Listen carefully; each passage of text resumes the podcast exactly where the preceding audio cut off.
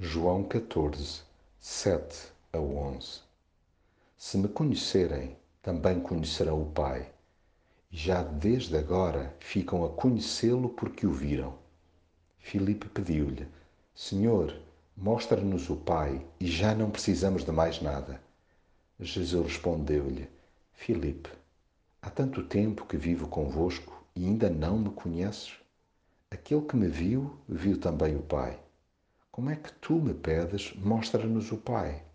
Não acreditas que eu estou no Pai e que o Pai está em mim? As coisas que vos digo, não as digo como minhas.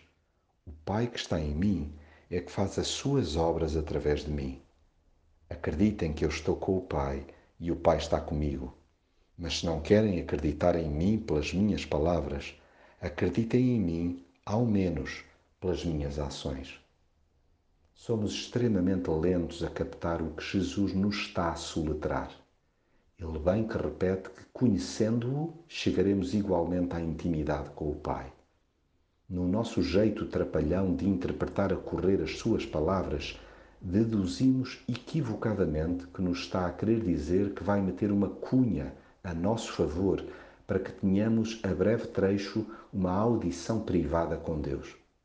A questão é que não estamos a levar a sério, verbalizando o desejo de ver o Pai cara a cara quando convivemos com Jesus há tanto tempo. Já vai sendo tempo de meter na cabeça que ao vê-lo estamos a contemplar o próprio Deus. Não faz qualquer tipo de sentido pedir para ver o Pai a partir do momento que existe um relacionamento chegado com Jesus. Ele é a expressão viva do Deus vivo e verdadeiro se importa conosco a ponto de se envolver no nosso dia a dia. Basta reparar no que Jesus diz e faz para ficarmos a perceber o jeito de Deus ser. Olhemos com olhos de ver para o modo como Jesus entrou neste mundo para acampar na nossa vida, expondo-se a tentações, ao sofrimento e à cruz, sem nunca deixar de amar.